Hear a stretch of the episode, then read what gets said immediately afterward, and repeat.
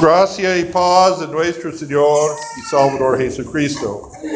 En nuestro texto para hoy, Jesús comenzó su último viaje a Jerusalén para la Semana Santa. Este es en Lucas, en la cuenta de Lucas, su último viaje y regresó a Jerusalén de Galilea, pero no por la ruta directa, pero dice, según nuestro texto, en etapas fáciles al- a la frontera entre Samaria y Galilea. Esta no es la ruta directa, pero una ruta fácil, un poquito más lento, pero más fácil, para viajar a Jerusalén la última vez por su entrada en el Domingo de los Ramos.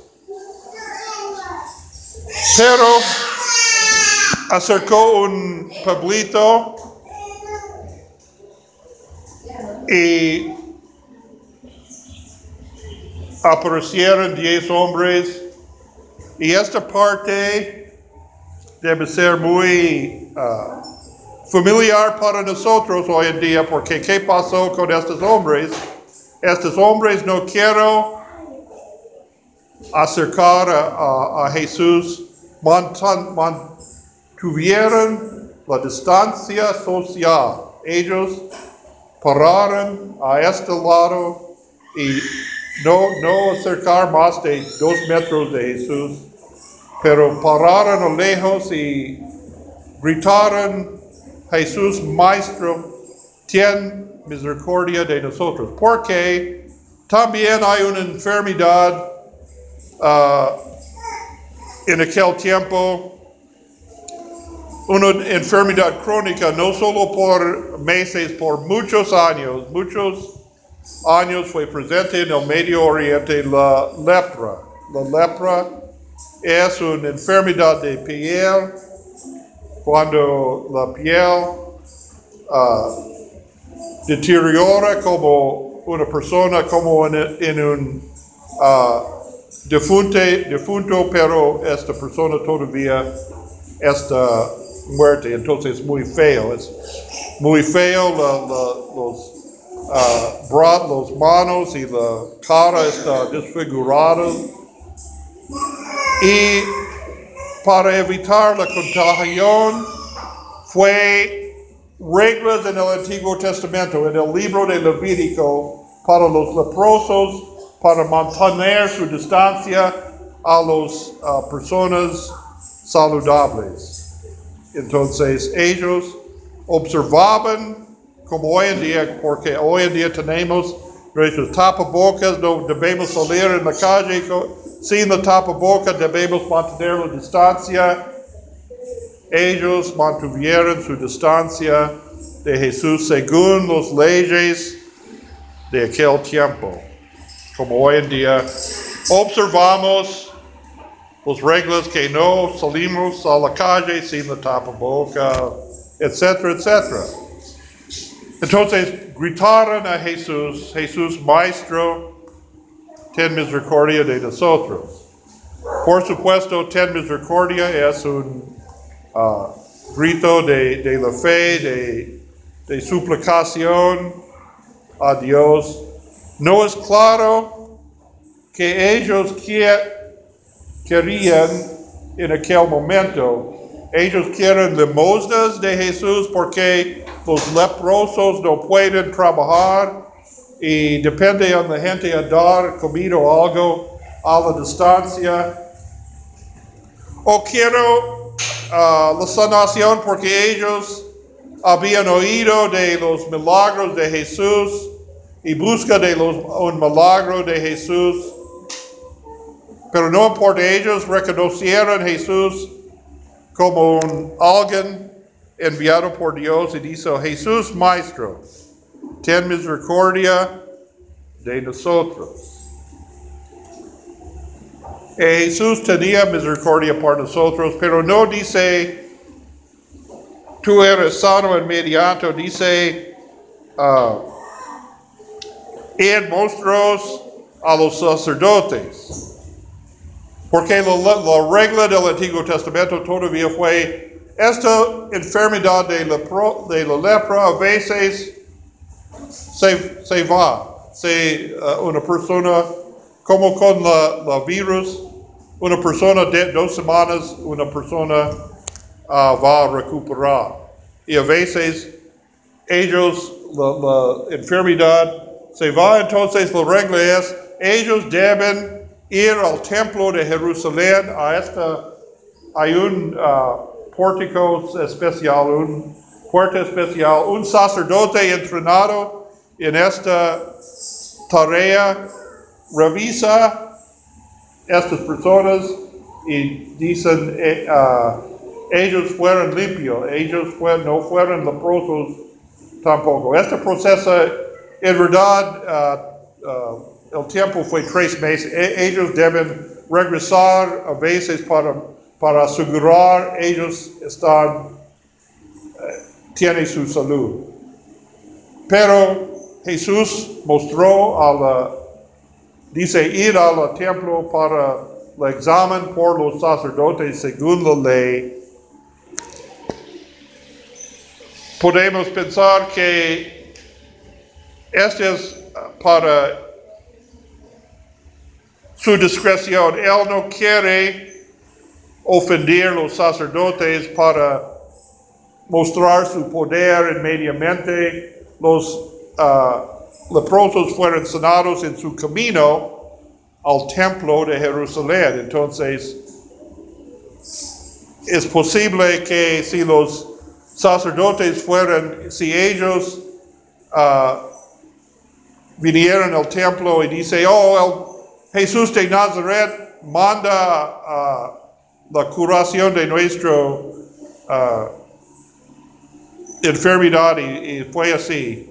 Los sacerdotes pueden decir, pueden negar su solicitud por su, su ah, celo, entonces, porque ellos, de- porque la enfermedad desapareciera, desapareció en el camino, ellos deben ser, no, de- de- no, no deben ser Jesús de Nazaret hizo esto, pero dice, ellos pueden decir en el camino, desapareció nuestra enfermedad, entonces los ah, sacerdotes van a, a certificar a ellos como hombres sanos entonces. Pero ellos se fueron y cuando vieron la enfermedad no, no fue en ellos más, solo de los diez, solo uno regresó para agradecer a Jesús. Él reconoció quién sanó, quién lo sanó y regresó, solo uno, solo uno regresó y agradecer a Jesús. No solo agradecer, agradeció a Jesús, pero postró delante de Jesús, es decir, adoró a Jesús como Dios. Y este hombre recibió otra bendición, otra bendición los otros no recibieron, porque Jesús dice, levántate, vete, tu fe ha salvado. Es decir, los otros no agradecieron a Jesús, no reconocieron que fue, fue por el poder de Jesús que lo fue sanado. Entonces, según las reglas, según la ley de Moisés, ellos entraron otra vez en- entre sus familias, entre sus casas, pero falta que ellos no oyeron las palabras del perdón de sus pecados, de los labios de Jesucristo el mismo. No reciben entonces esta bendición de la salvación en Cristo. Y este hombre que regresó, los otros fueron judíos del pueblo de Dios, descendientes de la pura raza de Abraham, pero este samaritano fue de la raza despreciado por un lado por los judíos, otro lado por los gentiles, por los no judíos, porque ellos fueron mestizos, e- ellos fueron una mezcla de judíos y otras etnias, y entonces ellos no fueron aceptados a este lado y no fueron aceptados a este lado tampoco. Pero este samaritano regresó y Jesús dice, ¿dónde están los otros? Los nueve, ¿dónde están? No hubo quien volviese de esa gloria a Dios, sino este extranjero. Porque Jesucristo dijo esto, para enfatizar otra vez que la salvación es para todas las naciones. La promesa vino la primera vez a Abraham y los judíos, pero con Cristo la proclamación del Evangelio de las buenas noticias del perdón de los pecados fueron para todas las naciones. Y en muy poco tiempo el Señor se fue a cumplió, ah, se fue a cumplir esta promesa porque se fue a Jerusalén por morir en la cruz para nosotros y para resucitar el tercer día.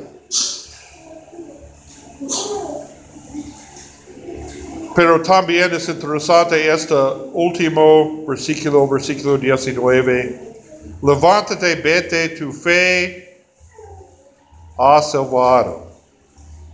Por supuesto, la frase más, importante para nosotros es tu fe ha salvado. Somos salvos solo por la fe en Jesucristo, no por nuestras obras, no por nuestros méritos, pero por la fe en Jesucristo.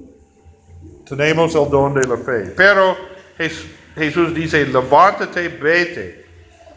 Esta, en, este, en este caso es porque es importante para estudiar los idiomas originales, porque muchas veces las palabras en griego o hebreo no tienen el mismo sentido en otros idiomas. Entonces, esta palabra que está traducido aquí, vete, es el mismo palabra traducido en versículo 14, id, maestros, mostros a los sacerdotes.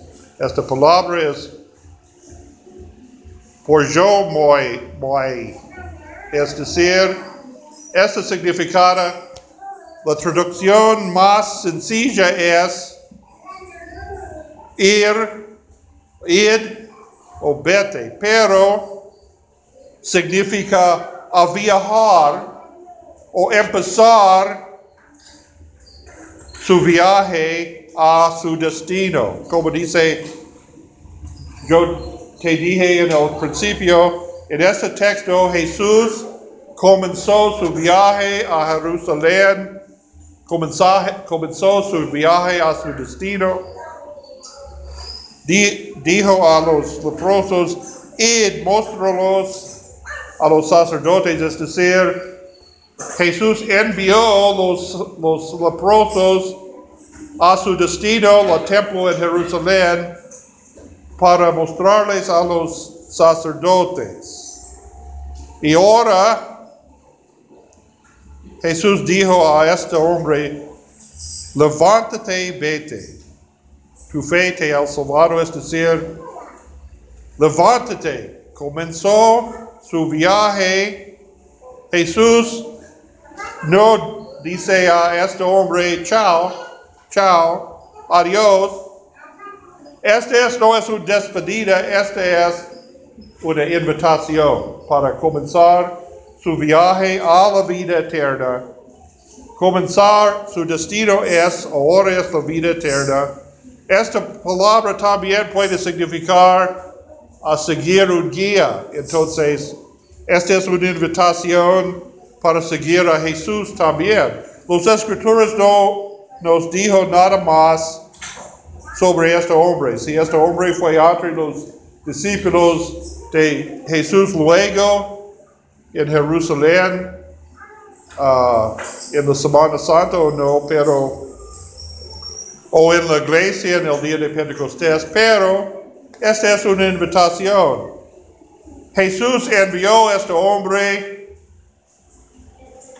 al camino, el camino de la salvación. Y el destino del camino de la salvación es Jesucristo. Entonces, en cualquier sentido, Jesús invitó a este hombre a permanecer en el camino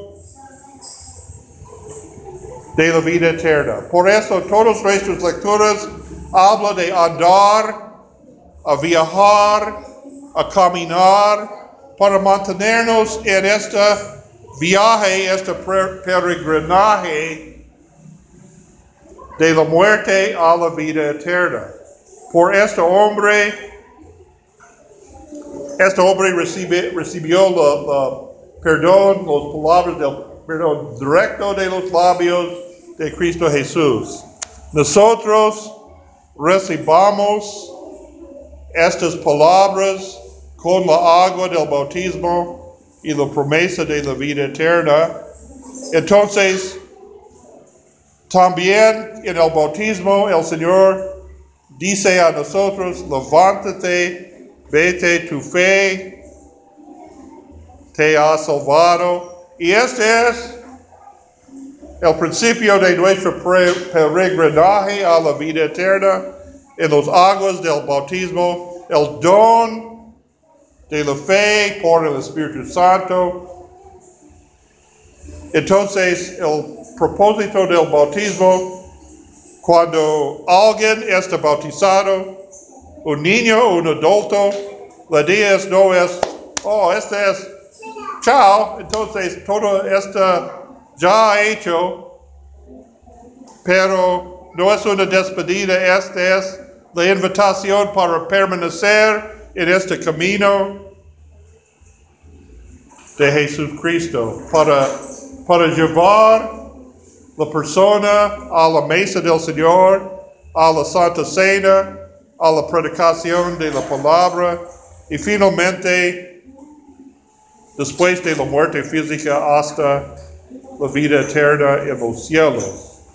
Este es cuando comenzamos a andar con el Señor, con el Señor, hasta el Señor, con la ayuda del Espíritu Santo. Andamos, como dice San Pablo en nuestra epístola, andamos con el Espíritu Santo, no en el camino de los impíos, no en el camino de la oscuridad, pero el camino hasta la aurora, dice, este camino es, como la aurora, uh, poco a poco aumentar la luz hasta la luz brillante del sol. Y la, al otro lado, el camino de los impíos es el camino de la oscuridad hasta más y más oscuridad. Entonces, no debemos andar en los dos caminos en el mismo tiempo para recibir la invitación de Jesucristo a la vida eterna es para andar en la luz, no en la oscuridad, no en la, en, uh,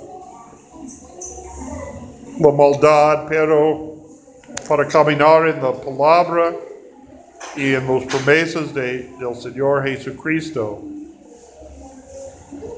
Entonces, esta invitación es para nosotros también. La invitación comenzó cuando el Señor dice, tu fe te ha salvado. Cuando escuchamos esta palabra de Dios, recibamos el don de la fe, pero no es el fin, no es la primera comunión, no es el fin de la historia, pero toda la vida entonces es o debe ser nuestro camino a la vida eterna. Por la palabra de, de Dios y el Espíritu Santo. Esta es nuestra esperanza. Y en esto tenemos papás que sobre pastor todo entendimiento. Amén.